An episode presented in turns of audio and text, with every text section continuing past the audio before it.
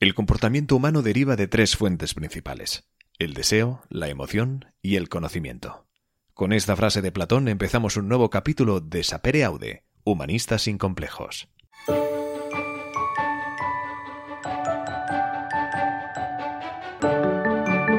Sapere Aude. Humanistas sin complejos. Para los que recordamos levemente nuestra experiencia en conocimiento filosófico en, época escolar, recordaremos aquello de anteponer la razón sobre el caos. No profundizaré más porque de eso hoy se encargará nuestro invitado y por eso le hemos invitado. Y también Alexis Piquer, que también parece que no, pero también sabe un rato largo. Y servidor de ustedes, pues disfrutará del aprendizaje que recibirá y que hoy además, entre Alexis y yo, pues formularemos nuestras preguntas como orgullosos ignorantes que somos.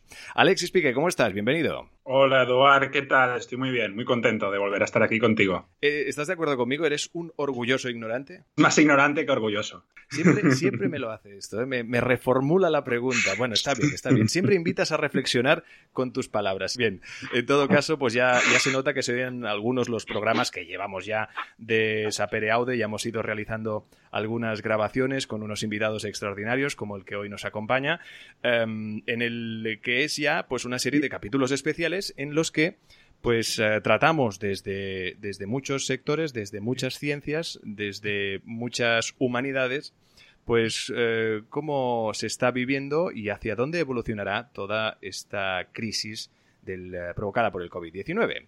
Pues bien, em, en este caso estarás de acuerdo también, Alexis, conmigo, pues que ante situaciones de crisis se ha recurrido a muchísimas ciencias, pero es importante no olvidarnos de la filosofía.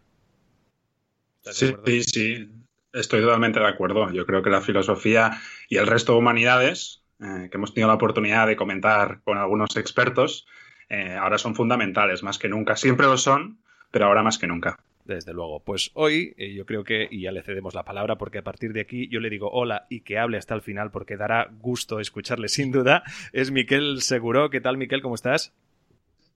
Hola, buenas tardes, Eduard. Hola, Alexis. Oye, un placer, gracias por acompañarnos. Hago un breve resumen porque también tienes un currículum de esos que también nos da para un, para un podcast aparte.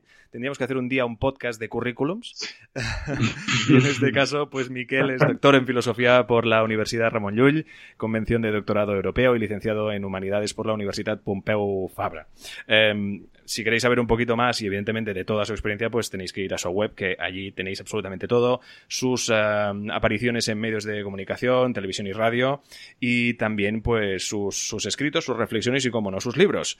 Bien, em, como decíamos, Miquel, eh, está claro que en estados de crisis puede que el hecho de recurrir a filosofía de urgencia, por decirlo de alguna forma, un concepto así más, más llano, eh, ¿es algo que ya no es nuevo?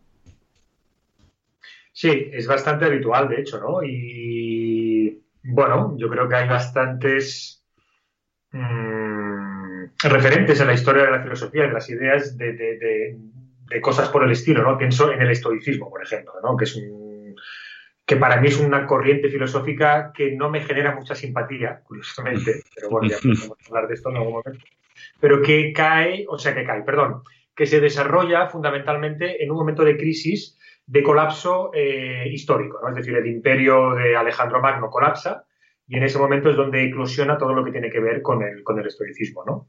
Digo esto porque muchas veces se acude a la filosofía, como, pues, como bien decís, eh, en momentos de urgencia y por lo tanto con, con urgencia.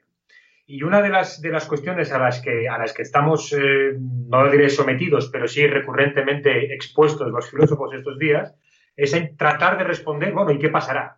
Y, esto, ¿en qué nos va a afectar? ¿Y cómo, cómo será el mundo de mañana? ¿Y qué es lo que tendremos que cambiar? ¿Y qué es lo que tendremos que mantener? Bueno, pues en primer lugar, la filosofía no es una evidencia, tampoco es una preevidencia, es decir, eh, no prescribe, desde mi punto de vista, sino es una manera de acercarse crítica a fenómenos como los que nos están pasando, ¿no? Y el primer fenómeno que para mí es importante tratar de afrontar, y con esto ya cae un poco por ahora, es justamente esta urgencia por encontrar la respuesta.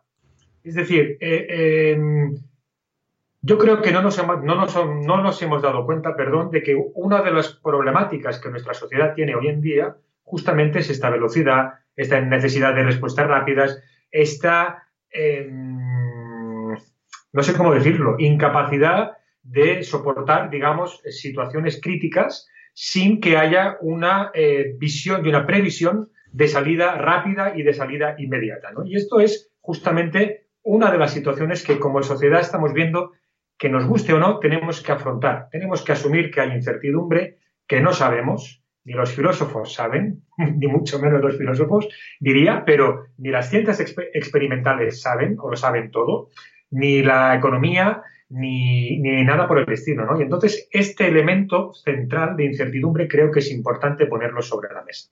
Claro, es, muy interesante lo que dices. Es decir, vivimos en, un día a día eh, tremendo en el que, el que no paramos, nunca nos paramos a reflexionar. Quizá hemos perdido esa capacidad de, pararnos y pensar, ¿no? Al final, que es en lo que se trata la, filosofía, ¿no? Eh, los filósofos se paran a pensar, a, racionalizar, a, reflexionar, algo que quizá pues el, el ser humano en general pues ha perdido motivo de esta de este ritmo de vida que llevamos tan tremendo. Y en ese punto que decías tú de seguridad que pensamos siempre bueno esto está todo controlado pues eh, esta es la vida esta es la vida que quiero. Esa normalidad entre comillas que de pronto se ha visto alterada no cuando tenemos mucho tiempo eso quiere decir que tenemos mucho tiempo para, para pensar y eso puede generar seguramente algunas angustias no qué, fórmulas podemos seguir para superarlo por supuesto sí sí es así. Lo que no lo que no estaría tan de acuerdo contigo es que tenemos tanto tiempo para pensar. Es decir en primer lugar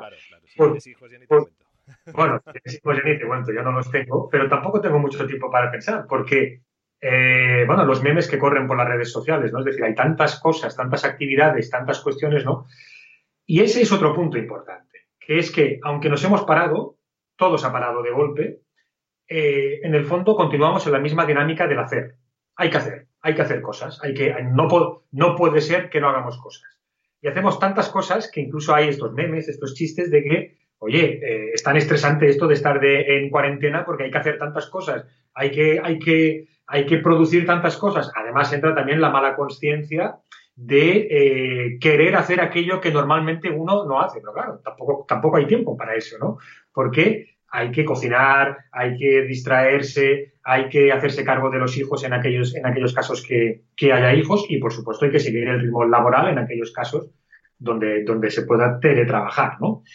Pero la pregunta es en concreto que tú me comentas, em, sí, sí que hay una posibilidad. Yo creo que el, hecho de pararse y el hecho de permitirse em, vivir, convivir, preguntarse, a partir de la, de la incerteza, ya supone un acercamiento diferente a la incerteza. Eso tiene quizá un poco algo de psicológico también, ¿no?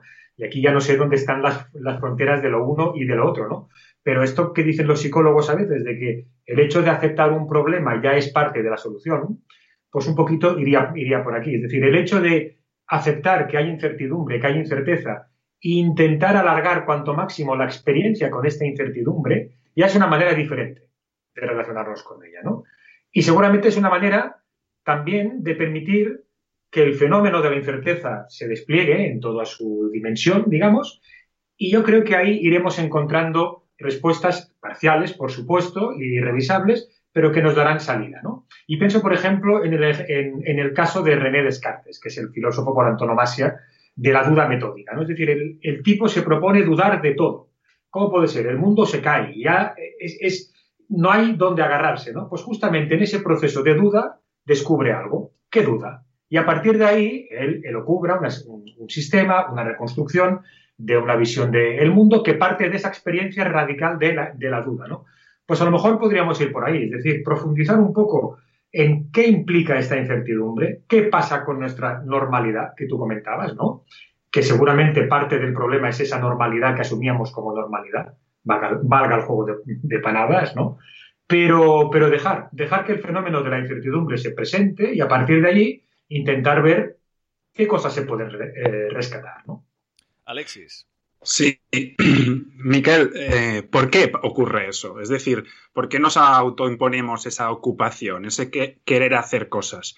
¿Es porque somos así? ¿Es por el sistema? ¿Es por la sociedad? ¿Siempre ha sido así? Porque yo me acuerdo, Eduard, cuando pudimos hablar con Jesús Hernán, que comparábamos etapas, periodos históricos, donde, bueno, analizamos que podían tener eh, tal vez más tiempo para pensar y no hacer nada.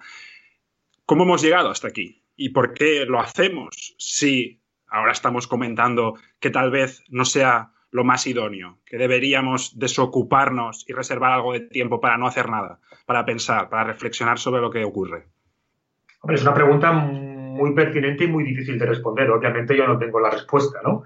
Pero sí que hay pistas que nos permiten pensar, creo yo, que puede tener parte de esencia humana, podríamos decir, y no tanto en la necesidad de hacer cosas, sino en la necesidad de huir de cosas. Esto es un poco más profundo, ¿no? Pero eh, el darse cuenta de que fundamentalmente eh, somos seres vulnerables, somos seres dependientes.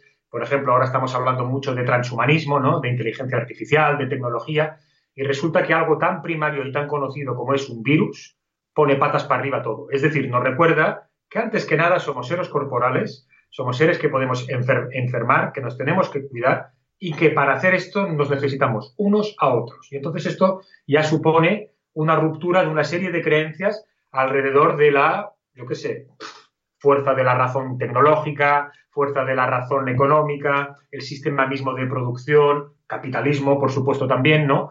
Pero, pero yo no diría que tiene que ver solamente con esto, ¿no? Es decir, hay, unas, hay, una, hay una gran crítica a todo esto, ¿no? Es que el sistema nos impide parar. Bueno, vamos a ver, pensemos. El sistema nos impide parar porque en alguna parte el sistema ya nos va bien. No sé si me explico, ¿no? Es decir, de algún modo eh, hay algo de este desenfreno que ya no sirve. Bueno, pues ahora mismo mm, toca pensar si realmente esto es tan así, ¿no? O no. Y entonces, en este sentido, quizá me avanzo a una pregunta que me haréis después. Yo no tengo tan claro que lo que sonsaquemos de toda esta experiencia vaya a cambiar tantísimo nuestra experiencia con el mundo y con la realidad. No lo tengo tan claro. Es decir, eh, toca tantas cosas tan profundas y tan dolorosas para la experiencia humana, fundamentalmente la vulnerabilidad, en su sentido más, más negativo, ¿no? Que, no sé hasta qué punto esto supondrá una oportunidad o más bien lo que queremos es lo que mm, querremos en un futuro, ¿no? Eh, será más bien dejarlo de lado y pasarlo cuanto antes mejor, ¿no? Es decir, el recuerdo este traumático, porque es un recuerdo traumático de todo lo que nos está pasando. Has comentado que no sabes si volveremos a la normalidad, pero estos días se está comentando en muchas ocasiones que es la normalidad. De hecho, el otro día leía un artículo de Naomi Klein, eh, una periodista y activista canadiense, que decía, la gente habla sobre cuándo se volverá a la normalidad, pero la normalidad era la crisis. Es un concepto también muy ambiguo. Sí, por supuesto. O sea, normalidad o normatividad, ¿no? que es como habría que, hablarlo con más, con más precisión, eh, obviamente remite a un contexto y sobre todo a una comparación. Algo es normal en comparación a otro, a, a, una alteridad, ¿no? Y entonces es, en el fondo, es, la gestión de, eh, de, la alteridad. Es decir, ya esto me iría a Foucault, me iría a Butler, que yo creo que ahora no es el momento porque todos los que nos escuchan seguro que ya o los conocen o los pueden conocer eh, muchísimo mejor que no yo aquí pegando el rollo, ¿no? Pero sí que estoy de acuerdo con esto, ¿no?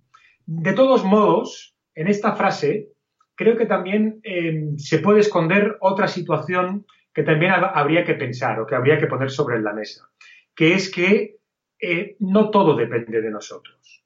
Es decir, no mm, es verdad, nos hemos equivocado todos eh, en relación al alcance real de la pandemia o al alcance real del coronavirus, ¿no? Es verdad, es decir, yo creo que cualquiera en la sociedad hace dos meses eh, menos algunos que nos alertaban, pero la gran mayoría ni se imaginaba que estaríamos en este punto. En este caso sí que se hubiese podido prever un poco más la situación, probablemente, pero a lo mejor no del todo. ¿no? Y este elemento, otra vez, de imprevisión, es un elemento, creo yo, que tenemos que integrar en nuestra vida, en nuestra experiencia.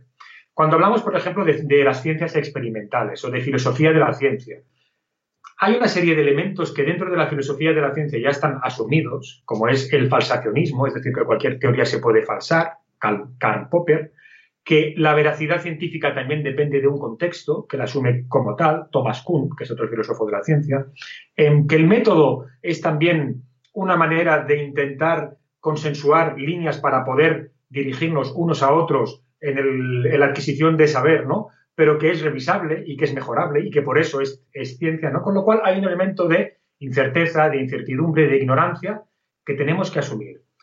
Cuando esto, si esto no lo hacemos, creo yo, le estamos pidiendo a la política o le estamos pidiendo a los líderes o le estamos pidiendo a la economía un poder de previsión, una vez más, que no tienen, que no tienen porque son seres humanos. Y entonces ahí es donde yo creo que este tipo de frases son importantes de rescatar. La normalidad era la crisis, pero, pero cualquier normalidad es crítica, porque en cualquier normalidad hay elementos de ignorancia, de conflicto, de incerteza, de lo que se trata es de ser conscientes de estos, de estos elementos, pero yo no creo que lleguemos nunca a una normalidad, por decirlo de algún modo, donde todo esto esté erradicado, ni mucho menos. Parece una... Dime, dime, Eduard. No, no, no, no, continúa, perdón, prosigue. bueno, si me comparto también... ¿eh? que yo estoy aquí mis anchas. Eso es bueno, esa, esa es la idea, sin duda. Pues os, hago, extensiva a, los dos eh, una pregunta ah, en relación a lo que comentabas, Miquel, sobre la ignorancia.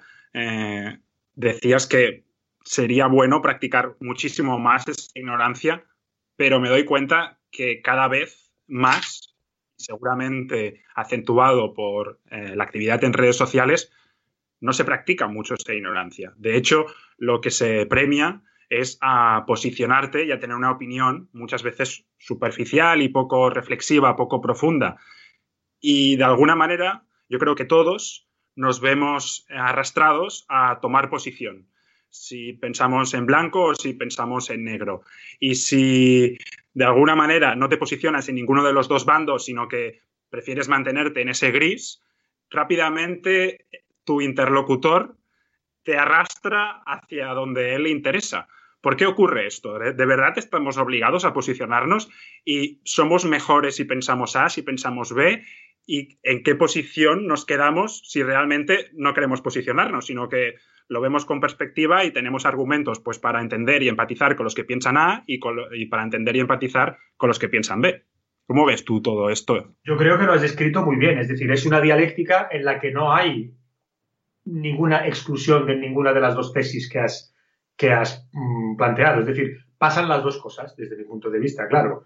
No sabemos, es el punto de partida. Bueno, esto es que esto está ya dicho desde, desde, desde Sócrates, ¿no? Es decir, el solo sé que no sé nada y el principio del conocimiento es la ignorancia que aún se ignora. Es decir, todo aquello que ignoramos, que no sabemos que, ignoramos. Es decir, que a medida que vamos avanzando en el saber, nos damos cuenta, ah, fíjate, esto no lo sabíamos, ¿no? Pues esto es un proceso de descubrimiento por una parte esto, y esto es perpetuo, porque obviamente la, finitud humana forma parte de la experiencia humana, es decir, somos seres finitos y por lo tanto todo lo que tocamos o todo lo que tiene que ver con nosotros parte de un punto de vista y no agota todos los puntos de vista.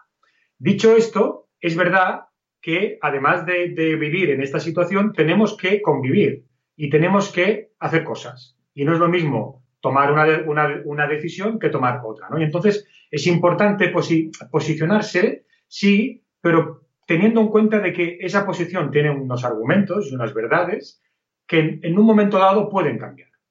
Pueden cambiar ¿por qué? Pues porque otro me descubra que hay otros argumentos mejores, puede cambiar porque el contexto ya no las haga relevantes o no las haga pertinentes, o simplemente porque yo tengo otro tipo de intereses en un momento dado que, es, que unas verdades ya no me valen o no me valen tanto.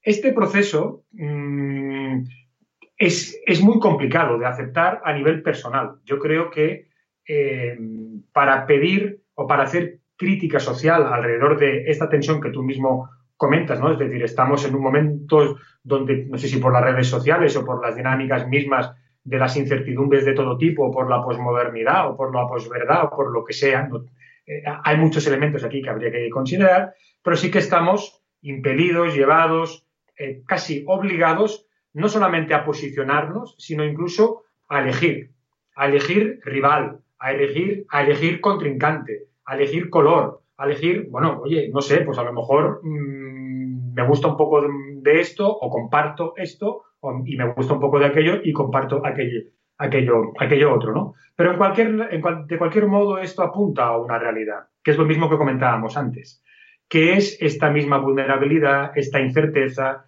esta imposibilidad de dar incluso respuestas a todo lo que nos planteamos. Es decir, ¿por qué uno, por ejemplo, tiene una posición, no sé, por ejemplo, yo soy del Barça, ¿no? Soy muy culé. ¿Por qué soy tan culé? Pues bueno, pues, pues No he hecho una decisión racional de soy del Barça. No, hay cantidad de elementos que no controlo, de contextos que podrían ser perfectamente otros, que a lo mejor me harían ser del Real Madrid eh, si viviera en, Madrid o si hubiese visto no sé qué partido o si en casa no sé qué. Digo esto porque incluso la experiencia misma de intentar dar razón o de intentar dar respuesta a los propios motivos frente a una posición, pues es de una relatividad eh, relatividad en tanto que se relaciona, no en tanto que es relativa porque hay otras que son posibles, que también, ¿no? Sino que se relaciona a cantidad de elementos que la explican que probablemente no es ni consciente de todo esto, ¿no? En definitiva, yo lo que creo es que hay una cierta dificultad, sinceramente, para convivir con esto que yo llamo la vulnerabilidad, pero es que nos cuesta a todos. Desde luego, y además eh, hablabas, eh, Alexis, precisamente de esta situación, del hecho de tener que posicionarse o A o B. además, vivimos en una situación que, por desgracia, y en el ámbito político, se está, valga la redundancia, politizando mucho un problema muy grave y de salud, como el que estamos eh, viviendo.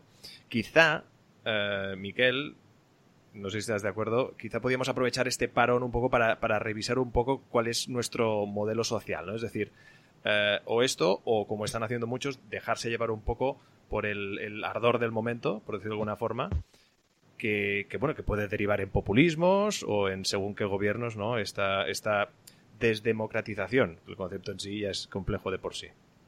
Sí, sí, es así. El otro día eh, tenía una conversación con los compañeros de, de Navarra, de Noticias Navarra, y yo precisamente soy de los escépticos, no sé si por exceso de pesimismo, por filosofía, pero en relación a esto, es decir, yo creo que la crisis económica a la que vamos o, en la que ya estamos eh, va a dificultar bastante una reflexión en profundidad a nivel social. ¿Por qué? Porque la urgencia inmediata será tal, volveremos al modelo del que, del que provenimos, es decir, es tan urgente y es tan necesario lo que tenemos que afrontar cada día, en el día a día, y si además le ponemos la presión de tener que llegar a final de mes y de tener que pagar todas las facturas en un contexto de estrechez económica, pues yo no sé si vamos a tener la, el, tiempo holgado para poder reflexionar sobre, sobre qué pasa con nuestra sociedad, porque para reflexionar necesitamos eso. Es decir, este año se cumplen los 250 años de, nacimiento de Hegel y, y, en este, y en este contexto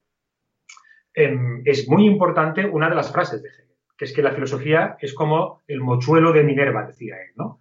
que alza el vuelo al anochecer. Es decir, cuando ya ha pasado el día, cuando ya han pasado las cosas, cuando ya ha habido el lío, digamos, la filosofía es cuando se pone en marcha. ¿Por qué? Porque la filosofía, una vez más, no prevé, no es vidente, sino analiza las cosas que pasan para tratar de mejorarlas o de proyectarlas o de impedir que aquello que no nos gusta vuelva a pasar en un futuro. Para eso necesitas tiempo y para eso necesitas una cierta tranquilidad y una cierta calma. Si vamos a una crisis desbocada, económica, en este caso, yo creo que esa calma no va a existir. ¿no? Si además el entorno, como bien dices, ¿no? Eh, se politiza en un sentido malo de lo que es la política, porque hay muchos sentidos de, de la política, pero uno de ellos es supongo que es a que te refieres tú, ¿no? A la, explotación del interés partidista de toda una situación y de mm, intentar sacar un rédito político en el sentido de convencer a los tuyos y bla, bla, bla, ¿no? Todo lo que ya sabemos. Pues en este contexto yo no tengo claro que la misma situación en la que estamos eh, nos lleve a una concienciación de que esto no tiene que ser la, la política, sino que la política es no sé si el bien común, pero el interés general, por supuesto. Es decir, aquello que nos interesa a todos de manera transversal y es vivir tranquilos, tener salud, poder acceder a nuestros programas o a nuestros planteamientos de felicidad personal y comunitaria y a partir de ahí otra serie de cosas. ¿no?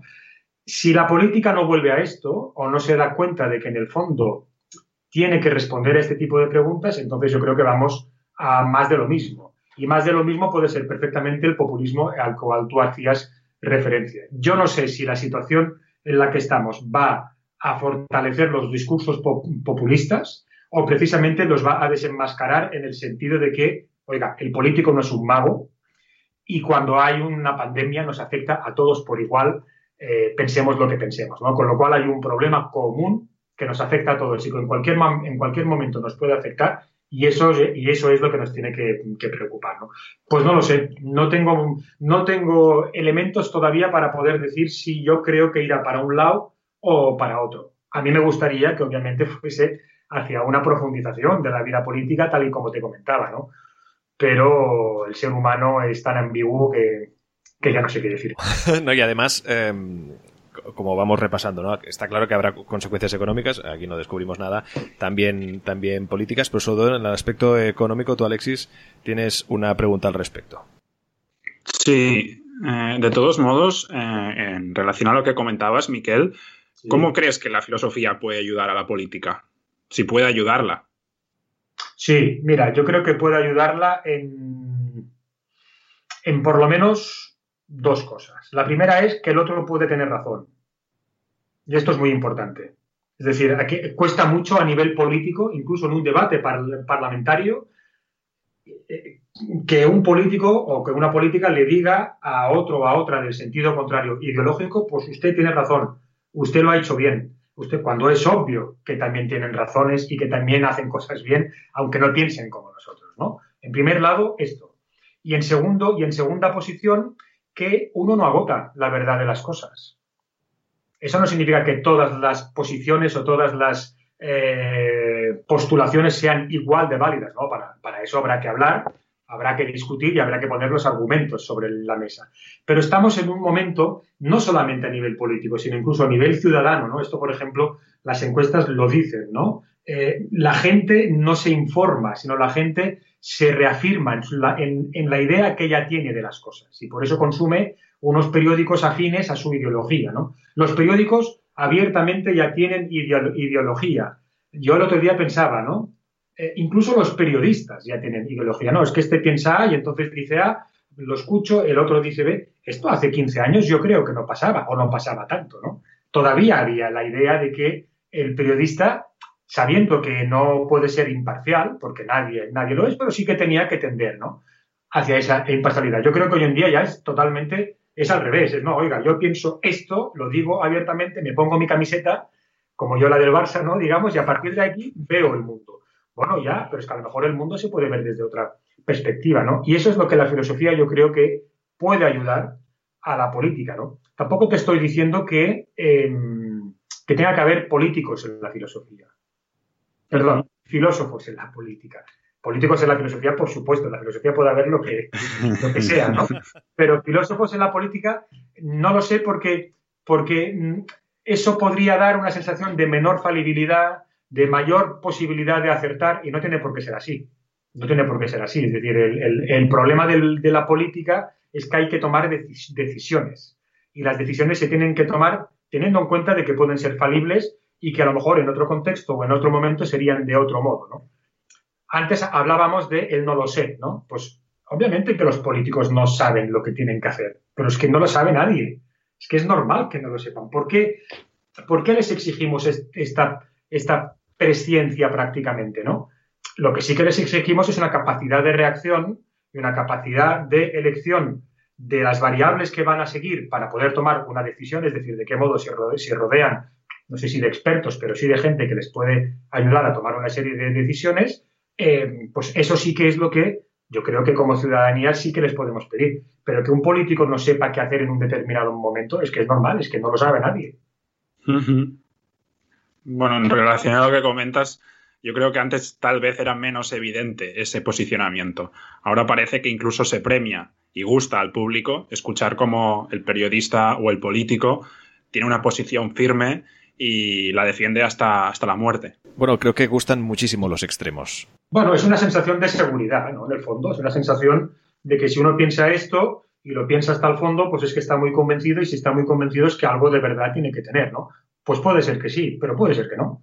Entonces, por eso digo, ¿no? Es decir, no sé hasta qué punto eh, tiene que ver todo esto con lo que estábamos comentando de la incertidumbre, de la complejidad, de la incerteza, ¿no? Porque, por ejemplo, es una idea que, Daniel Inerariti ha trabajado muy bien en su, último libro, esta de la complejidad, ¿no? Estamos viendo que estamos en una crisis muy compleja, que hay muchos actores y que hay que hilvanar muchos hilos para tratar de salir de la mejor manera posible eh, de esta situación, ¿no? Pues esta complejidad, que es la real, es la que en el fondo eh, tienen que gestionar los políticos.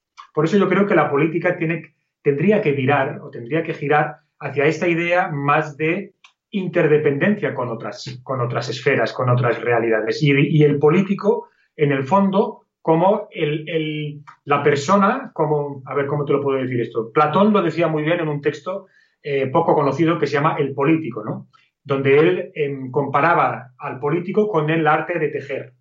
El político es el, que, es el que teje, es decir, se encuentra una serie de hilos, mueve los hilos, en el sentido coloquial de la palabra, pero los mueve para tejer alguna cosa. Es decir, él no pone los hilos, sino que se encuentra en una posición donde su capacidad de previsión tiene que ayudar a hilvanar toda esta amalgama de hilos. ¿no? Pues un poco por aquí, es decir, eh, tratar de ir en esta línea y no tanto de la, del posicionamiento y de la confrontación por la confrontación, del, ruido por el ruido, de la emotividad, de, bueno, de todo esto que ya ha sido muy trabajado y muy estudiado. Hablando de posicionamiento y de economía, que antes comentaba Eduard, estamos viviendo estos días que em, hay muchas personas que están preponderando de alguna manera entre salud o economía. El otro día te escuché en el programa de Josep Cuny comentando este tema y me gustaría que nos explicaras, ¿nos tenemos que posicionar? ¿Tenemos que preponderar entre estos dos bienes tan importantes y con repercusiones eh, que, son de, gran importancia para la sociedad? Bueno, yo antes de contestarte a la pregunta tengo que hacer una previa, que es a lo que voy a hacer, la filosofía, que es que nos tenemos que preguntar eh, qué es economía porque lo damos por supuesto, ¿no? Economía es la producción de lo que sea, ¿no? ¿Cuál es el fin de la economía? Esto, por ejemplo, la ética de la empresa eh, tiene mucho que decir. Em, yo he trabajado durante unos años en la cátedra EZOS de la Ramón Llull y, entre otras cosas, nos preguntábamos por esto. Es decir, ¿cuál es el ethos, el carácter? De aquí viene ética, ¿no? De la economía. ¿Es algo adyacente, la ética entendida como buena vida y como bienestar, por ejemplo, Em, a la dinámica de la economía. Todo esto que se habla de la responsabilidad social corporativa, por ejemplo, ¿no? Pues yo creo que estamos en un momento donde estamos viendo que, según cómo afrontemos esta crisis económica, em, le estaremos dando un sentido a la economía y, por lo tanto, a la vida social.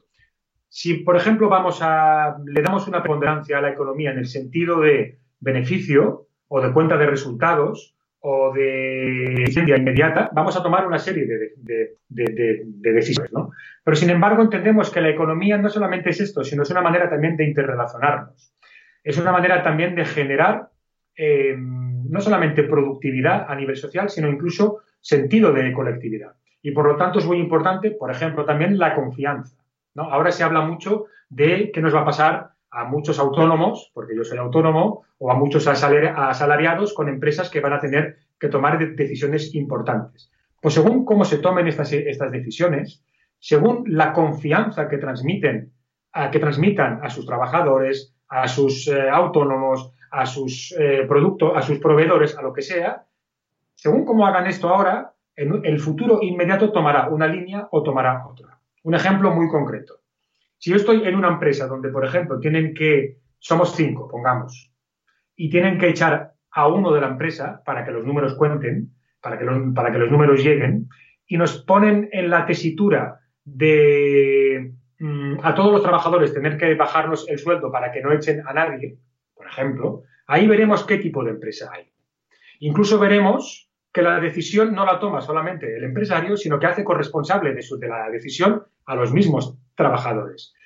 En una empresa em, en la que yo desearía trabajar, lo que pasaría es lo siguiente, que es que, es que habría un pacto social interno de eh, bajada de sueldos para que todos funcionásemos eh, en este momento de crisis con la idea y con el compromiso de que cuando la cosa mejore, del mismo modo que todos nos hemos bajado el sueldo, todos nos lo, nos lo podremos subir. ¿no? En el sentido de que el empresario deposita en nosotros una confianza ahora mismo y nosotros como trabajadores le devolvemos la confianza, nos responsabilizamos de la situación y creemos en el proyecto.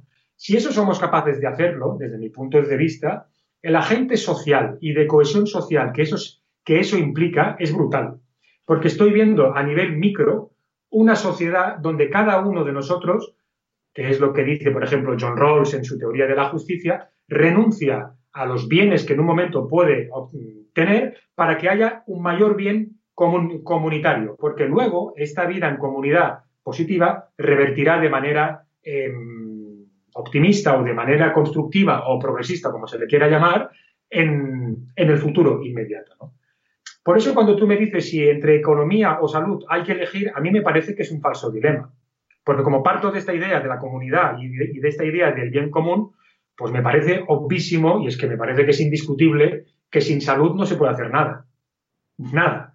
O sea, la salud es lo primero y es lo último, en el fondo, porque si te falla la salud, eh, te falla cualquier iniciativa. Con lo cual, proteger una salud pública eficiente y que sea eh, sostenible para toda la sociedad o para el mayor número de sociedad posible, que es toda, porque en este punto no hay que no hay eh, no hay medias tintas, ¿no? es decir, hay que ir al máximo y el máximo es para toda la sociedad. Si eso se consigue, será más fácil que luego la misma sociedad, creo yo, revierta en una producción y en una dinamización de la vida social de una forma mucho más productiva. Eso es lo que yo creo y eso es lo que yo eh, deseo. Hay un problema en todo esto, que es la libertad de cada uno y la libertad individual. Como vivimos en una sociedad donde desconfiamos profundamente unos de otros, entonces este discurso es muy bonito, pero ya estoy yo mirando al de al lado a ver qué hace, y mi compañero a ver si se baja el sueldo o no, y el empresario a ver si lo que me dice me lo creo o no, pues pierdo una cantidad de tiempo y una cantidad de energía sospechando constantemente del otro, que si nos la pudiésemos quitar de encima, pues la de cosas que podríamos saber. Sí, sí, precisamente es muy interesante esto que comentas, Miguel, porque el otro día en, una entrevista que leía en, La Vanguardia al, Premio Nobel de, Economía, al, señor Finn Kitland, que decía precisamente que la, clave tras esta pandemia es mantener el capital humano, es decir, bueno, si el confinamiento no, lo destruye, ¿no? En, este caso, si se mantiene este capital humano, la recuperación será más rápida de lo que se prevé. Es decir, que a lo mejor quizá entre economía y salud eh, en vez de elegir entre economía y salud, elegimos personas. Y allí yo creo que quede como estabilizada ¿no? esta balanza y precisamente se pueda llegar a, ayudar, ¿no? Al final lo que decías tú, ¿no? Esta confianza que se, les da a, estos trabajadores, a estos profesionales, de los que evidentemente recibes pues ese compromiso que ahora mismo es crucial.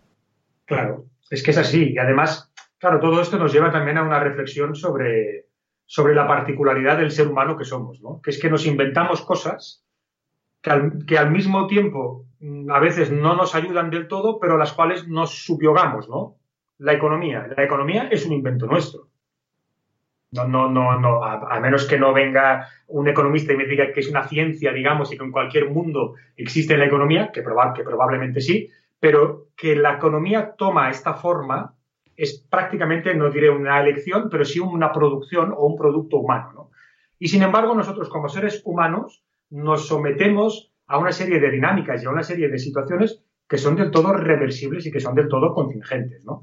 Y entonces por ahí voy. Es decir, por eso le hacía esta reflexión al principio a Alexis sobre, sobre la, la, qué significa economía, qué es economía, cuál es el sentido de la economía. Y una vez hecha esta reflexión, yo creo que podremos ver eh, eh, hacia, dónde vamos, ¿no? Sí, sí, estoy completamente de acuerdo contigo. Es decir, es, el tema del capital humano o de las personas. Bueno, pero es que es, que es, así, es que, es que todo lo que hacemos en principio tendría que estar orientado a la generación de felicidad y de bienestar y en este sentido, como decías Stuart Mill, cuanta más felicidad haya en el mundo, mejor para todos. si yo puedo ir en un autobús lleno de gente feliz, es mucho más agradable, es mucho más productivo y es mucho más incluso eh, sugerente para mí a nivel individual que no si voy en un autobús donde la gente está enfadada, donde se empuja, donde hay malos rollos y así con todo.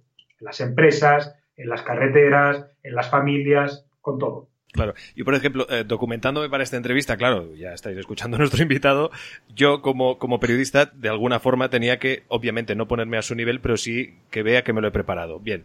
Eh, había una frase, una, una, frase muy interesante que, que, he leído de un filósofo francés llamado Clement Rosset. Eh, ah. en, en su libro, tiene un libro que se llama Lógica de lo peor y venía a decir un poco que vivimos de forma dramática un mundo que, que no lo es, ¿no? Entonces, él de, este, de esta reflexión que podría pues un poco pues como pues, parecer cruel, ¿no? no aportar ningún tipo de consuelo y más en una situación como la que nos toca vivir, un poco él proclama la, alegría como fuerza mayor, ¿no? que va un poquito de la mano de esto que comentas. Sí, sí, es así. Es decir, de hecho, no sé si el optimismo, pero sí la capacidad de, bueno, como seres ambiguos que somos, que lo decía Luis Duke, que, que, yo le tengo, bueno, éramos muy amigos y, y le tengo mucho respeto ¿no? intelectual, Em, es, que es esta ambigüedad. Es decir, somos capaces de lo mejor y de lo peor. Y en esta misma crisis se está poniendo de se está poniendo de relieve, ¿no? Entonces es, es, la posibilidad de, dar recorrido a todas estas experiencias y entre ellas, por supuesto, no solamente la alegría, sino el, poder reír, el poder cantar, el poder abrazarse, ahora no, pero, pero todo esto, ¿no? Es decir, ¿por qué en una empresa uno no se lo puede pasar bien? Por ejemplo, ¿Por qué no podemos estar mm, alegres? ¿Por qué no se pueden hacer mm, comidas, cenas? Eh, ¿Por qué no? No hace falta que aquel que no quiera, pues no hace falta que, se sienta obligado, ¿no? Pero un poco ir en esta, ir en esta línea sí que me parece muy importante, ¿no? Y también, yo también hace días que voy pensando en que, en que quizás vivimos en una sociedad muy barroca, muy barroca en el sentido de que hay un, hay un horror vacui, como en el barroco, tenemos un horror al vacío y entonces hay que llenar llenar, llenar, llenar, llenar, hacer, hacer, hacer, hacer. Y después hay, vivimos un poco en, estos antagonismos, en, estos falsos dilemas, ¿no? Conmigo o contra mí. Y después también en una, constante exageración emotiva de, muchas cosas, porque esto supone un consumo. Entonces, esta, esta sociedad barroca, en la que yo creo que a veces nos instalamos, pues eh, también tiene la posibilidad de, como dices tú, ¿no? de explorar pues estos lados más luminosos, más divertidos, eh, más solidarios, más relajados. Sí, sí. Nos conviene, sin duda, arrojar un poco de luz a, todos estos grises, a esta escala de grises que últimamente nos, nos sobrevuelan. Alexis, ¿tienes alguna pregunta más? Porque nada, abrimos el bloque de religión.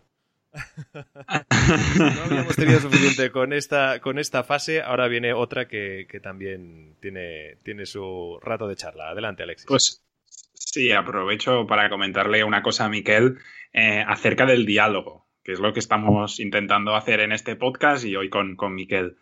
Em, ¿Crees que se desvela como algo importantísimo? Ya lo sabíamos, pero ¿crees que es más necesario que nunca? Eh, yo también me he documentado, Eduard, para poder estar al nivel de, de, Miquel, y leí un artículo y una frase de Carl Otto Appel que decía que los seres humanos se hacen desde el diálogo, no desde el monólogo impositivo y que no vale consentir y experimentar, sino que es necesario argumentar.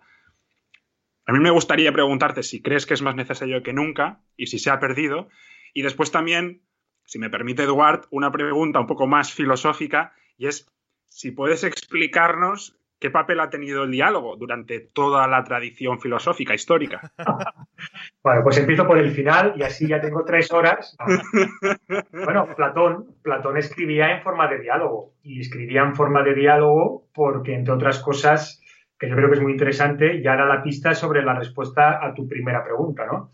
Yo creo que Platón escribe en diálogo porque en el diálogo es donde pasa la, donde, donde aparece la verdad o donde aparece la posibilidad de verdad, ¿no? es muy, muy interesante aquí hacer una matización etimológica, es decir, así como monólogo es un logos, es una palabra que es una, que es la que cada uno de nosotros lleva, pasa es que es un monólogo que cuando uno empieza a buscar, empieza a ver que tiene que ver la educación eh, mucho en su, en su constitución, eh, la biografía, el contexto, todo esto. ¿no? Pero diálogo, diálogo no son dos que hablan. Día significa a través, y logo significa palabra. El diálogo es poner la palabra a través de una situación, un contexto, una realidad que se da, con lo cual ninguno tiene el, logos, ninguno tiene la palabra, sino que el logos pasa a través de la conversación que yo tengo, la experiencia argumentativa que yo desarrollo, lo que sea, ¿no? Eh, esto es muy importante porque también cuando entendemos o cuando imaginamos el diálogo de dos que hablan y que comparten sus razones, sí, en el fondo es más que compartir las razones, dejar que las razones pasen por en medio de la conversación. Y entonces uno no está en, posesión de ningún discurso ni de ninguna palabra, sino simplemente lo que hace es poner allí en medio cosas eh, que se irán concretando, modificando, contrarrestando y a partir de allí aparecerá un discurso, una verdad. Y eso es lo que hace Platón. Lo que hace Platón es poner a Sócrates dialogando, que es preguntando al otro cuáles son las posiciones o las verdades de su, de su tesis, ¿no? Y en ese diálogo, en esa pregunta constante, pregunta y repregunta constante, va apareciendo, va, va em, emergiendo perdón, la, posibilidad de verdad. De hecho, verdad en el, mundo griego, eh, esto Heidegger lo trabaja muy bien, dice que, es, que la palabra es aletheia, que es desvelo. Es decir, se desvela, de golpe aparece la verdad. Y entonces lo único que tenemos que hacer es ir moviendo, entre comillas, las cosas para que la verdad aparezca.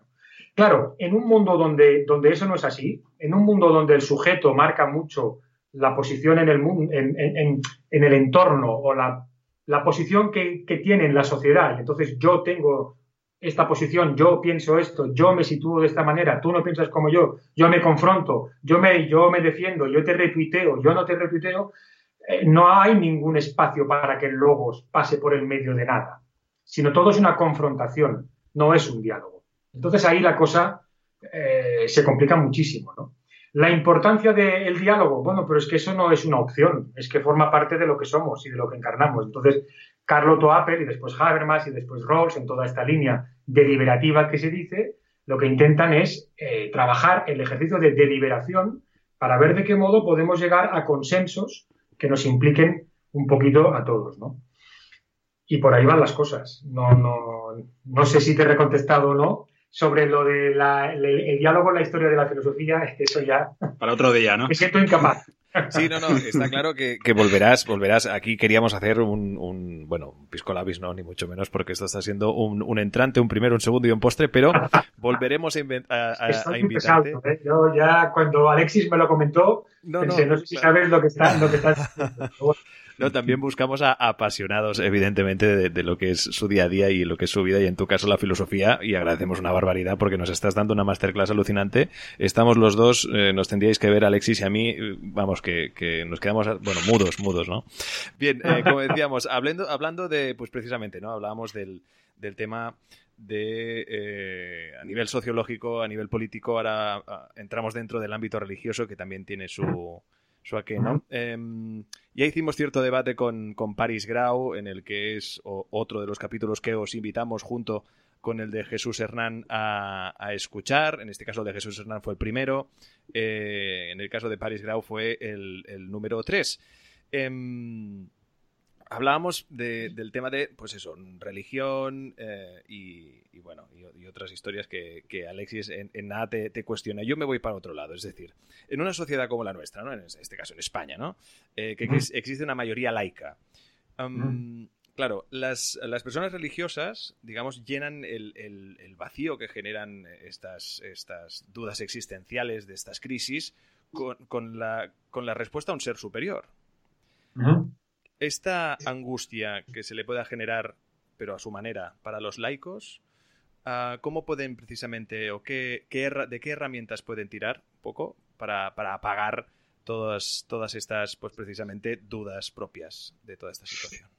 Mira, es una pregunta muy, muy, muy interesante. De hecho, yo me dedico fundamentalmente a la, metafísica, nada más y nada, y nada menos. Hice tesis doctoral sobre estos temas y sobre el problema de Dios en una escuela de pensamiento de principios del siglo XX. Y la religión es un tema constante, es un tema constante de reflexión, no solamente como pregunta, por supuesto, existencial y como misterio de la vida. Mm, yo em, la vivo más como pregunta y como exploración de esta experiencia de la vulnerabilidad que hablábamos antes, ¿no? y no tanto como respuesta, aunque pueda haber elementos de, respuesta, pero también hay un elemento muy importante que es, el, que es el, elemento sociológico o el elemento constitutivo de la experiencia religiosa. Yo creo, yo no estoy tan de acuerdo contigo, que la gente que no tiene una confesión religiosa no tenga una religiosidad. A lo mejor se presenta de otro modo. Se presenta quizá a través de la política, hay una cosa que se llama teología política, que se trabaja mucho. Se, puede presentar, por ejemplo, a través también de las expectativas ante un determinado conocimiento científico, tecnológico, es igual, transhumanista, como antes hablábamos, ¿no? O se puede presentar a partir de otro tipo de experiencias mucho más comunales, comunitarias o mucho más proyectadas a lo que es igual, a lo que sea, ¿no? O sea que hay, primero hay esta dimensión religiosa eh, que yo creo que forma parte de la experiencia antropológica y entonces eso encuentra sus salidas. Sí que es verdad que, eh, claro, la religiosidad confesional tiene una posibilidad de respuesta que, la, que aquel que no la confiesa, eh, como por ejemplo yo, pues no encuentra esa respuesta directa, ¿no? Pero, pero la experiencia en el fondo del misterio es la misma. Es la misma. Es decir, la experiencia de, de, no comprensión ante cosas que pasan, ¿no? Por ejemplo, el problema del sufrimiento o el misterio del sufrimiento se dice, ¿no? En todo lo que tiene que ver en la teología sistemática, ¿no? Pues cómo puede ser que, eh, habiendo teóricamente un Dios eh, omnipotente y bueno, haya esta cantidad de sufrimiento, ¿no? Pensando además todos que podemos, eh, podemos proyectar mundos donde haya menos sufrimiento, por ejemplo. ¿no? Esta cuestión que tiene que ver con una reflexión sobre el dolor, el sentido del dolor dentro de una confesión, es una pregunta que también afecta al resto de seres humanos. ¿no? Y entonces, eh, en esto nos encontramos todos, es decir, arrieros somos que en el camino nos, nos encontraremos. Uno encontrará unas respuestas en la, confesión religiosa, otro lo puede encontrar en, en, las expectativas ante la ciencia otro no lo podrá encontrar en ninguna parte y, por ejemplo, se adherirá más fácilmente al estoicismo, al que hablábamos antes, ¿no? Si bien el estoicismo, en el fondo, tiene unos posicionamientos em, de metafísica o de gran metafísica, podríamos decir, muy claros, es decir, tiene una visión muy clara de lo que es la realidad, de lo que es la materia y del orden del mundo, y por eso propone una eh, respuesta ética o una respuesta, podríamos decir, farmacológica en lo espiritual, por decirlo de algún modo, a los dilemas que la existencia nos pone sobre la mesa. Pero claro, en un mundo donde no sabemos de lo que es, ni lo que es la verdad, ni si la materia es o no materia, porque a lo mejor es antimateria, ni si el mundo es o no es como pensamos que es, si eh, la física cuántica ya nos habla de la teoría de las cuerdas, ¿no? De para explicar eh, la cosmología. Es decir, donde hay una incerteza tan grande alrededor de cuestiones fundamentales, eh, que claro, que acudir a pensamientos tan claros como el estoicismo para dar respuesta a, estas, a estos dilemas, a mí me parece muy difícil, porque como digo, el estoicismo tiene muy clara la realidad de las cosas tal y como él la entiende. Yo lo que sí que creo es que es importante eh, no tenerle tanto miedo a la angustia existencial. Ya sé que esto no es muy, popular, pero eh, liga mucho con lo que hablábamos de la incertidumbre, de la vulnerabilidad y de todo esto. Es decir, parte de la experiencia humana es convivir con esta angustia existencial. Y a lo mejor darle recorrido a esta angustia existencial, poderla compartir, tal y como estamos haciendo aquí ahora, poder decir, oye, tú a lo mejor crees en esto, o a lo mejor yo no creo en ello, pero en el fondo los problemas que tenemos son los mismos. Y descubrir que, primero, en compartir esta angustia existencial ya puede haber una parte de terapéutica o de paz, podemos decir, y además en que esta angustia existencial nos lleva a tomar una serie de decisiones o, quizá mejor, a priorizar una serie de experiencias que sin tenerlas, esta angustia existencial digo, pues a lo mejor no eh, caeríamos en la cuenta de lo importantes que son, ¿no?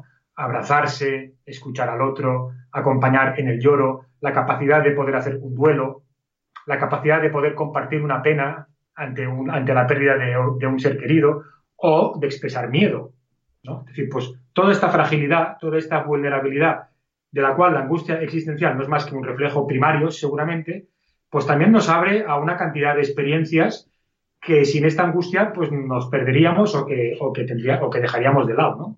Entonces, yo lo que animaría es pues a no tenerle tanto miedo, a compartirla y que arrieros somos y que en el camino, en el camino nos encontraremos.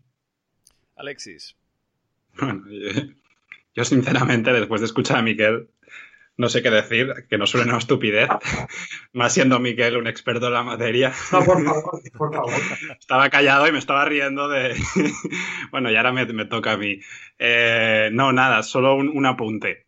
Eh, Miquel, ¿tú crees que la religión y la razón, que también tienen una tradición. que, que me haces, ¿eh? Primero que el diálogo en, en, la filosofía. No, porque lo estoy estudiando y así aprovecho para, para, preguntar dudas que tengo en mis trabajos. Perfecto. Eh, no, no, pero ¿tú crees que son dos caminos que llevan a un mismo destino y que por lo tanto deben colaborar? ¿O son dos caminos que llevan a un destino distinto? Mira, también vaya, vaya preguntita, ¿eh? Porque claro, sabiendo además que te he dedicado a estos temas y a todo el tema de filosofía medieval, metafísica, eh, el otro día no en Twitter me preguntabas por, por Averroes, ¿no? Justamente por ahí, ¿no? Bueno, pues Averroes habla de, de, la doble verdad, un poco en el sentido en el que tú, en el que tú comentas, ¿no? Yo te traigo aquí a colación a un autor que para mí es muy querido, los que me conocen un poco ya dicen, ya está este otra vez pesado con el autor este, pero es que es así, que es Carl Jaspers. Carl Jaspers, eh, Jaspers tiene dos libros al menos muy interesantes. Una es La fe filosófica ante la revelación y otro es La fe filosófica. Y un poco para contestar a tu pregunta. Oponer a fe y razón es un poquito complicado. Primero, porque la fe, ¿qué es? ¿Qué, qué significa fe? La fe siempre tiene un contenido. Me tienes que decir la fe en algo, ¿no? Y en este sentido, la razón en sí misma también asume una fe. Es decir, creer en la razón y en que la razón lo puede explicar todo y que la razón tiene una serie de elementos que nos pueden ayudar y que aciertan, que es lo que dice el racionalismo, por ejemplo, ¿no? O un racionalismo exagerado, ¿no? Eh, esto ya es, ya es una fe. Y el libro este de Carl Jaspers, La fe filosófica, lo que hace es ahondar en esto, ¿no? Es decir, cómo la razón tiene su fe, eh, la fe también tiene sus razones, entonces no es tanto oponerlas, sino entenderlas como dimensiones de esta experiencia humana tan plural, tan rica y tan compleja de la que estamos hablando. Así que para poder responder a tu pregunta habría que hacer una previa muy larga, que no la voy a hacer, obviamente, pero sí que eh, creo que es importante tener en cuenta de que la fe forma parte de la experiencia humana y uno tiene fe en muchas cosas no solamente está la fe religiosa, uno también tiene fe en la humanidad, por ejemplo, o en la ciencia, o en la economía, y a lo mejor es una fe mucho más sorda, es decir, mucho, mucho menos tematizada y mucho menos explicitada de lo que, de lo que uno sospecha. Entonces, en este punto, em, fe y razón se coimplican. Otra cosa es si esto tiene una derivada religiosa o si esto nos lleva directamente hacia, que no sé si vas por ahí o no, si lleva a todo el tema de Dios, a todo el tema. Esta es otra cuestión. Es decir, el tema de eh, Dios como símbolo del misterio último de la vida va a estar siempre ahí, siempre.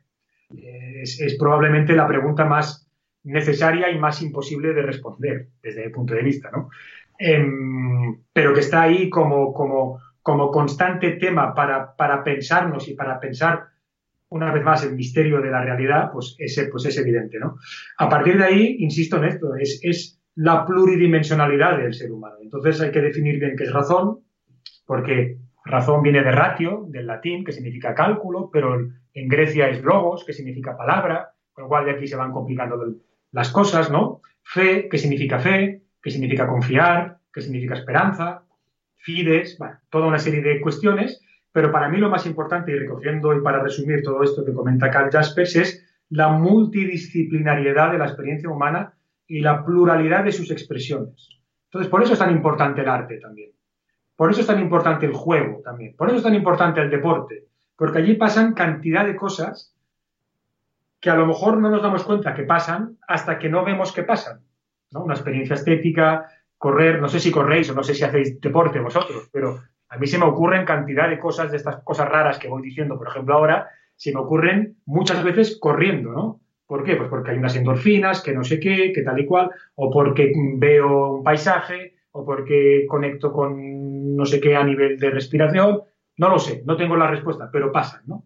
Entonces, para mi vida, incluso intelectual, es muy importante correr. También lo es eh, dormir.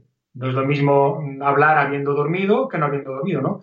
Esta multidisciplinariedad, esta interconexión, esta complejidad, yo creo que es lo que es más importante de recuperar eh, ya. Vamos, que ya vamos tarde en esto.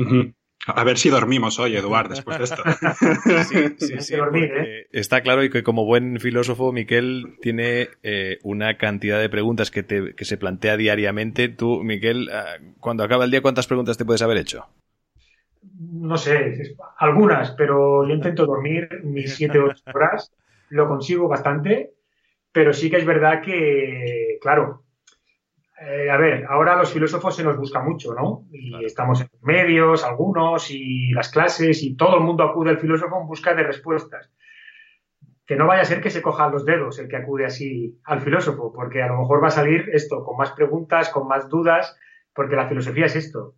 La filosofía es un espejo que se pone otro espejo y que se pone otro espejo y así va haciendo una detrás de otra, ¿no? Lo que pasa es que en, esas, en esa relación especular, y de reflejos, pues va descubriendo, oye, pues ahora, pues aquí no veía esto, pues fíjate que ahora con este espejo veo aquello, aquello otro, ¿no? Y se va matizando constantemente, más que la respuesta a la pregunta incluso.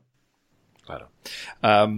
Alexis, entiendo que tienes más, más preguntas. Ah, llevamos eh, una hora que ha pasado volando, absolutamente. eh, adelante si quieres. Yo tengo un par más uh, y después una reflexión uh, final en la que invitaremos a todo el mundo, pues evidentemente, a que reavive sus ganas de leer. Adelante, Alexis. Gracias, Eduard.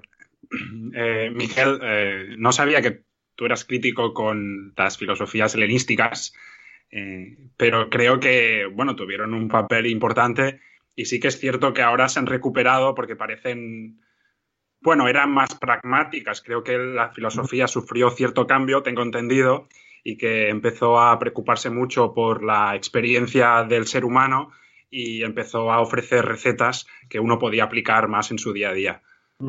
A pesar de ser crítico, ¿crees que podemos extraer algunas cosas buenas de ellas y que podemos aplicar en situaciones de crisis e incertidumbre, como estamos comentando, como la actual. Por supuesto, es decir, si antes hablábamos de la no confrontación y del no blanco y negro y de la complejidad, pues me lo tengo que aplicar y además me lo creo, ¿no? Claro que tienen elementos ya no solamente reflexivos, es decir, las filosofías helenísticas y el estoicismo en concreto ha influenciado cantidad de pensadores y cantidad de movimientos y cantidad de conceptos, ¿no? Es decir, esto está fuera de toda duda.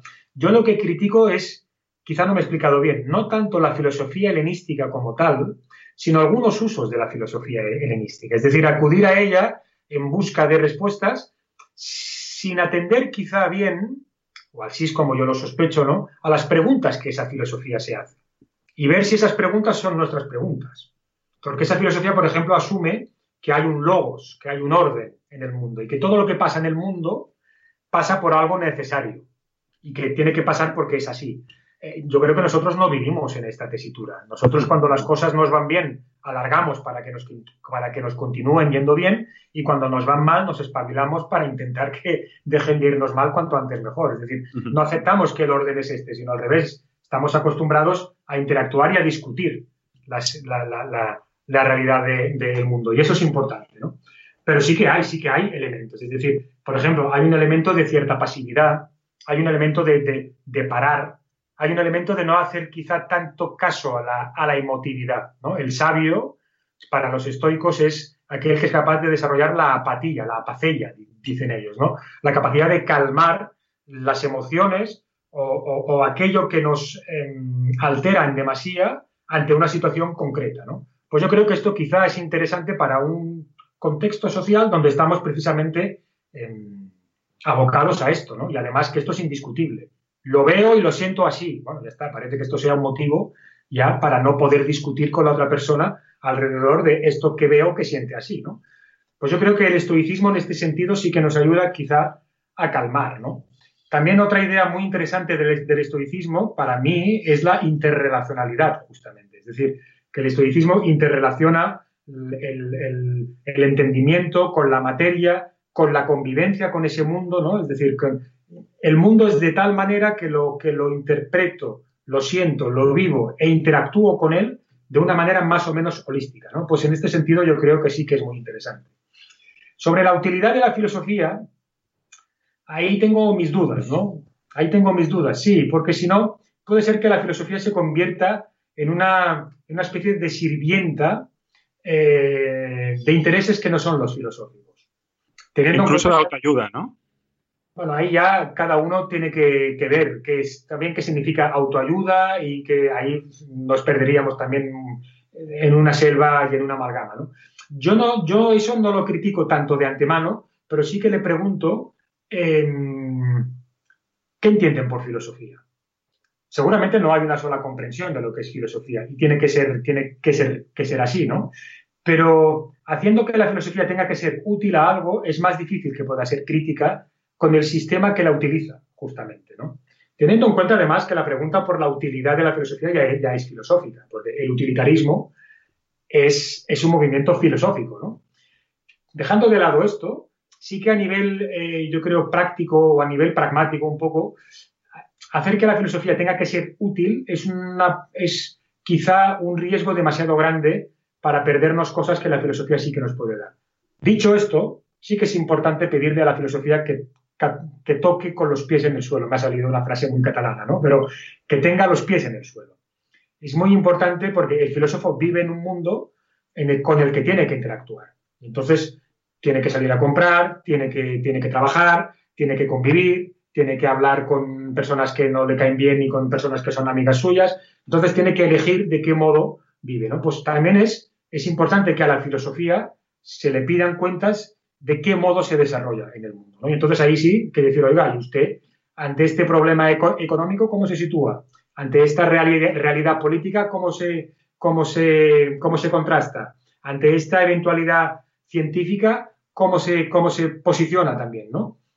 Yo creo que es importante. Es importante que a la filosofía también se le hagan este tipo de, de preguntas y creo que a ningún filósofo o filósofa le tendrían que incomodar.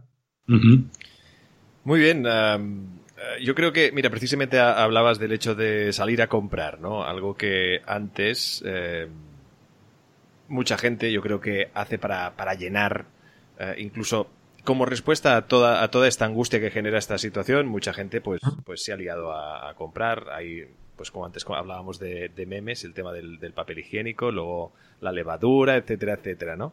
y claro, ahora mismo hay que ir con, con, bueno, se debe ser responsable, obviamente, no empezaremos a comprar por, por según qué tipos de plataformas y empezar a, un poco a, a, alegrar nuestras vidas con el consumismo, ¿no? Quizás sería un buen momento para practicar el minimalismo. Sí, y sobre todo para, primero, el, el, el, minimalismo, pero es que el minimalismo se practica un poco por lo que me comentaba antes Alexis en relación a los estoicos, ¿no?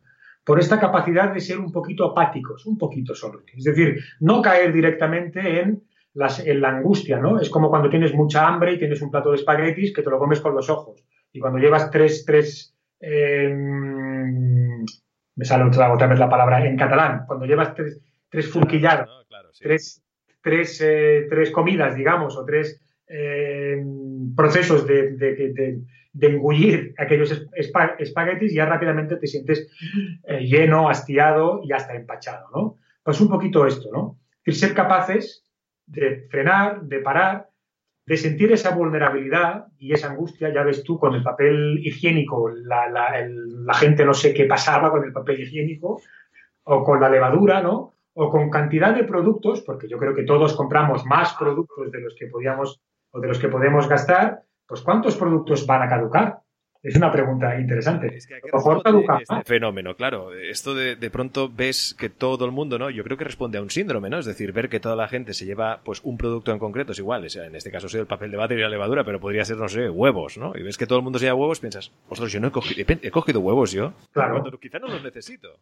Claro. A ver si voy a estar yo equivocado sabiendo que no necesito huevos, pero a ver si es que por alguna razón no me doy cuenta que los necesito. Ay, ay, ay, ay, ay, ¿no? Pues esto es... Bueno, no, yo creo que es la, sensación de descontrol, de angustia, de, incertidumbre y de esta capacidad, como digo, de prolongar esta, esta pregunta y decir, bueno, muy bien, en un proceso o en un estado de estado de, de alarma, tener 20 rollos de papel higiénico me sirve para algo o no me sirve para nada. ¿Realmente los necesito o realmente no? ¿no? Esto solamente es posible si uno se permite hacerse la pregunta y no ya tener que responder rápidamente a algo que quizá ni se ha planteado. Y estamos mucho ahí, ¿no? Es decir, cuando al principio de la conversación hablábamos de esta prisa, de esta necesidad de respuestas, ¿no? Bueno, ¿y qué va a pasar? Bueno, pero si ni nos hemos preguntado si realmente queremos que cambien las cosas. Tienen que cambiar las cosas. ¿Qué cosas tienen que cambiar? ¿Por qué tienen que cambiar? ¿De qué modo que queremos o quisiéramos que cambiaran. A lo mejor en el proceso de la pregunta descubriríamos que queremos que cambien más o que en el fondo no queremos que cambien, ¿no? Pues con el rollo de papel higiénico igual, o con los seis huevos que me comentabas, ¿no? Bueno, muy bien, los compro, pero a lo mejor en la cola, yendo a pagar, me pregunto, bueno, ¿yo para qué necesito seis huevos o 20 rollos de papel, no? Bueno, yo ya me los llevo, no vaya a ser que, ¿no? Pues esta angustia hay que entrenarse un poco para dejar que se, que se exprese y para, no, para que no nos juegue más en contra de lo que ya, de lo que ya nos juega. en todo caso, ante todo, mucha calma y con esta calma, pues preguntarse y reflexionar, que nos conviene, como bien apunta nuestro invitado. Eh, antes decías que, bueno, no sabemos si esta situación hará que todo cambie, pero sí me gustaría preguntarte, ya para finalizar, a Alexis, me sabe mal, guárdate las preguntas para cuando nos vuelva a invitar, porque si no, esto se va a hacer muy largo. Em, y queremos que la gente se quede con ganas de más, que esa es la idea también, ¿eh? Espero, ¿eh? Porque con el rollo que os estoy pegando ya no, sé. No, no, eh, ¿Conseguiremos aprender algo de todo esto? Aprender. Aprender tiene un punto de... Tiene un punto activo y un punto pasivo. Es decir, cuando uno va a la escuela, yo me acuerdo cuando yo era pequeño, iba a la escuela, tenía mucha pereza de ir muchos días y aprendía cosas a pesar de que no iba motivado. Entonces había algo que conectaba, me impactaba, despertaba en mí un interés y decía, mira, pues esto me interesa o esto me vale o esto eh, tiene que ver con algo que realmente he descubierto que me preocupa. ¿no? Y después el, aprendizaje tiene un punto también em, performativo, que se dice, activo, eh, querer aprender. Y en ese querer aprender sí que depende un poco de nosotros. Es decir, ¿queremos aprender o no queremos aprender de todo esto? ¿Aprender qué? Hay cosas muy dolorosas para aprender de todo esto. Hay cosas magníficas, ¿no? Somos seres solidarios cuando queremos, somos seres disciplinados, somos seres que podemos prever, somos seres que eh, tenemos una serie de conocimientos científicos que nos ayudan a orientarnos muchísimo mejor por la vida, como estamos viendo, ¿no? Al mismo tiempo, somos seres que solamente hacemos recurso de todo esto cuando las cosas nos van mal o muy mal. Eh, ¿Por qué no podemos ser solidarios más veces ¿Por qué no podemos eh, pensar en estas cuestiones económicas, por ejemplo, ¿no? comunitarias, en, momentos donde las cosas van bien y no en estos momentos más de crisis? ¿no? Pues estos aprendizajes o estas preguntas dependerá un poco de nosotros eh, qué hacer con ellas. Yo espero que sí, que aprendamos, claro que sí. Está en nuestras manos y, como especie tenemos cantidad de elementos, pero tampoco soy iluso. Y sé que el ser humano tropieza no una, sino 50.000 veces con la misma piedra. Y, si bien hay muchos problemas y muchas situaciones que, solventamos de manera muy exitosa y de manera tremendamente eh, maravillosa y fabulosa, hay cantidad de situaciones que son las mismas desde el minuto uno en que la humanidad está en la Tierra, ¿no? Conflictos, guerras, envidias, etcétera, etcétera. Ya lo sabemos. El problema es que lo sabemos, sabemos las soluciones y misterio de la voluntad pues mm, no acabamos de, desarrollarlo del todo, ¿no? Y yo creo que, con la situación actual pasará lo mismo, la ambigüedad que hablábamos antes, el Duke. Es atónito, o sea, la especie humana es atónita, porque es capaz de, lo mejor y sin embargo, no sé, el 80% de los problemas que se, que se autoinflige a ella misma los crea ella misma. Entonces es un, es un misterio, vamos, Alexis, venga, va, te, doy tiempo para una pregunta más si quieres, va. Yo, me gustaría preguntarle a Miquel sobre la em, predisposición que tiene el ser humano en su sociabilidad, en su carácter social. Eh, ahora se está demostrando más que nunca esa necesidad de cooperar, de eh, preocuparte por los demás, de saber que tu familia, tu entorno más directo está bien. Realmente como decía Platón y Aristóteles, ¿el ser humano es social o es algo más cultural, fruto de un interés em, eh, entre personas? Mira, es metafísica, metafísica y ontológicamente social, sin lugar a dudas. Pensemos en la situación actual. En la situación actual, si no hay alguien que nos trae los productos al supermercado, si no hay alguien que abre el supermercado, si no hay alguien que los coloca, si no hay alguien que anteriormente los ha conreado. Si no hay alguien, es decir, si no, hay si no vivimos rodeados de comunidad, si no vivimos en comunidad, es imposible sobrevivir. Ya no vivir, sobrevivir. Eh, con lo cual, no es que seamos seres sociales, es que somos seres comunitarios por naturaleza. Y no, y, no solamente los seres humanos, sino cualquier animal, eh, en esta parte más de, animalidad, ¿no? Somos más, más que seres sociales, animales sociales. La gran peculiaridad del ser humano es que se puede preguntar por cómo construye esta comunidad. No como la discute, porque es absurdo discutirla. Eh, incluso el, el, ser más egoísta necesita de la comunidad, porque ha venido a este mundo porque alguien eh, ha sido su padre y su madre, porque alguien lo ha criado, porque alguien lo ha curado, porque alguien le, permite comer, por lo que sea, ¿no? O sea que discutir la parte comunitaria me parece una pérdida de tiempo directamente.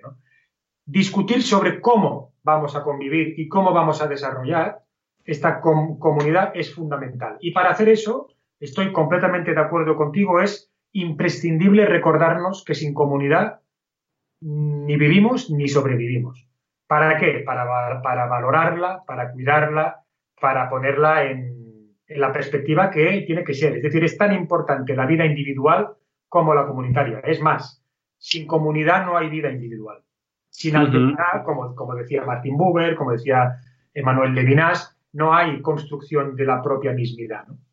Y además, qué, triste sería vivir en un mundo donde no hubiera relación. Ya, ya lo estamos viendo ahora, ¿no? Lo que nos cuesta eh, no tener contacto directo corporal con nuestros seres queridos, con nuestros amigos y mira qué bien que la tecnología nos permite pues, hacer, por ejemplo, lo que estamos haciendo ahora nosotros, ¿no? que es intercambiar eh, por comunidad virtual, que es otro tipo de comunidad, eh, esta mm, necesidad que tenemos de interactuar unos con otros. Así que es indiscutible que somos seres sociales, porque somos seres comunitarios.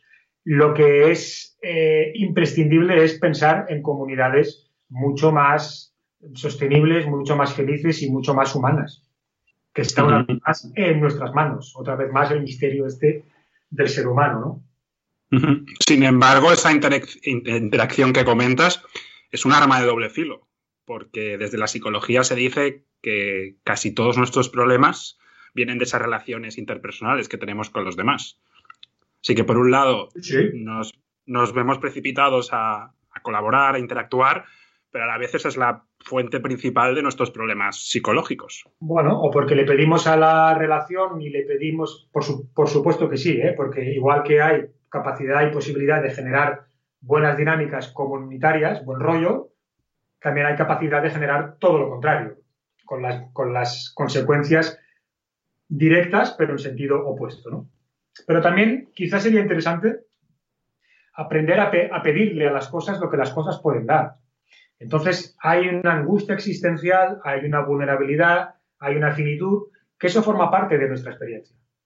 Y que la relación con el otro, por muy buena que sea, nunca quedará del todo mitigada. Es decir, siempre habrá un cierto, un cierto punto de frustración, siempre habrá un cierto punto de tristeza, siempre habrá un cierto punto de em, falta de comunicación. De lo que se trata, creo yo, es decir, de ser conscientes de ello y de hacer que estas estos eh, puntos negros o estos ángulos muertos, digamos, ¿no? No se conviertan en un problema para la relación en sí. Es decir, que este horror vacui, otra vez, antes hablábamos de la sociedad barroca, ¿no? Que este horror vacui no, no lo inunde todo. Porque si bien yo creo que ninguna relación humana es perfecta en el sentido de eh, maravillosamente siempre estable y alegre, y verdad que no, lo vivimos cada día, pero cantidad de relaciones humanas valen la pena y cantidad de experiencias en comunidad son eh, insustituibles e imposibles de cosechar a través de cualquier otra forma, que no sea a través de la vida en comunidad. Muy bien, eh, la verdad es que, como decíamos, extraordinaria la charla que hemos mantenido hoy con eh, nuestro invitado, del que, pues como decíamos, os invitamos a que visitéis su página web para ver todo su trabajo, eh, sin duda extraordinario, todas sus apariciones en medios de comunicación, también eh, sus libros, miquelseguro.com, y ver pues libros como por ejemplo uno de sus últimos, como es La vida también se piensa. Eh, bueno, yo creo que ya es de obligado preguntarte si hay algún libro en vistas. A ver, un poco sí. No, ya es un libro que ya estaba en camino antes, ahora estoy trabajando en él, pero yo soy muy lento para esto porque me gusta mucho escribirlos y, y me lo paso muy bien y también es un proceso muy, muy doloroso, porque escribir es como un parto, un poco. ¿eh? Es decir, de hecho, los conceptos, concebir, aquí también hay un juego de palabras, ¿no? Pero tiene que ver un poquito con esto. Es decir, tú le vas dando vueltas a una, a una idea, a una cosa, y cuando sale, pues tienes que ver si es como quieres que sale o no. Pero sí que hay, sí que hay por allí algún proyecto que espero que en algunos años, no muchos, un par o tres, pues pueda salir como mucho. Pues nos alegramos y antes, eh, por eso también decíamos que queríamos hacer una, una, reflexión, creo que muy importante. Ahora mismo nos encontramos en una situación muy, muy compleja, sobre todo en el aspecto del, del, mundo editorial, en el que, pues obviamente están yendo unas, unas pérdidas enormes, pues precisamente porque no se venden libros. Entonces, eh, invita a nuestra audiencia a reflexionar. Tienes eh, este programa a tu disposición un poco para que la gente, pues, eh, que aunque no lo parezca, se pueden seguir comprando libros. Y, tan, y tanto, y tanto. O sea, se pueden y se deben seguir comprando libros, porque eh, es que el libro, el libro es, un, es un objeto vivo en el fondo. Nietzsche decía que nunca existe el libro en sí mismo, porque cada lector recrea el libro. Cuando, cuando uno coge un libro, lo que hace es dar vida, a su modo, eh, a, a algo que el escritor pone a disposición de quien así lo quiera para que lo tome y que haga lo que quiera con aquello que lee.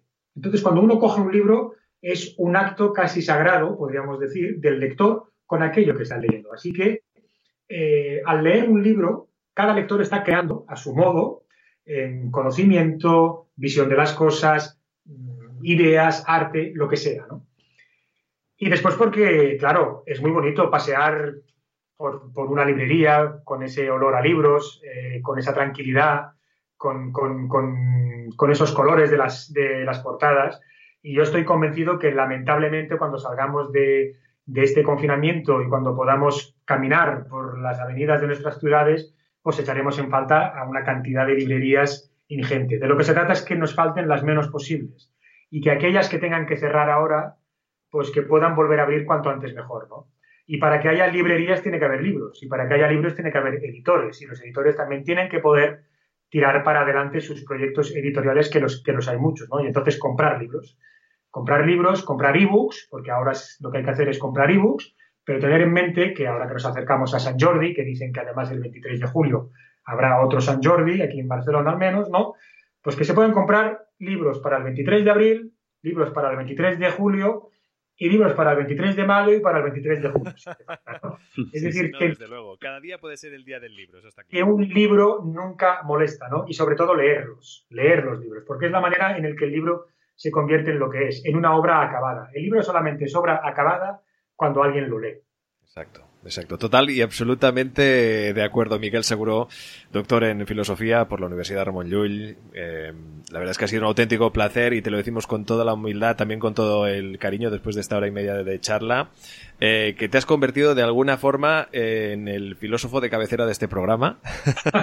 pues, de que tengas un ratito nos encantará charlar contigo porque... Yo encantado nos parece extraordinaria no solo la pasión con la que te tomas tu trabajo eh, y en el que es tu oficio, sino también, obviamente, las, las reflexiones que nos invitas a, a, a que llevemos.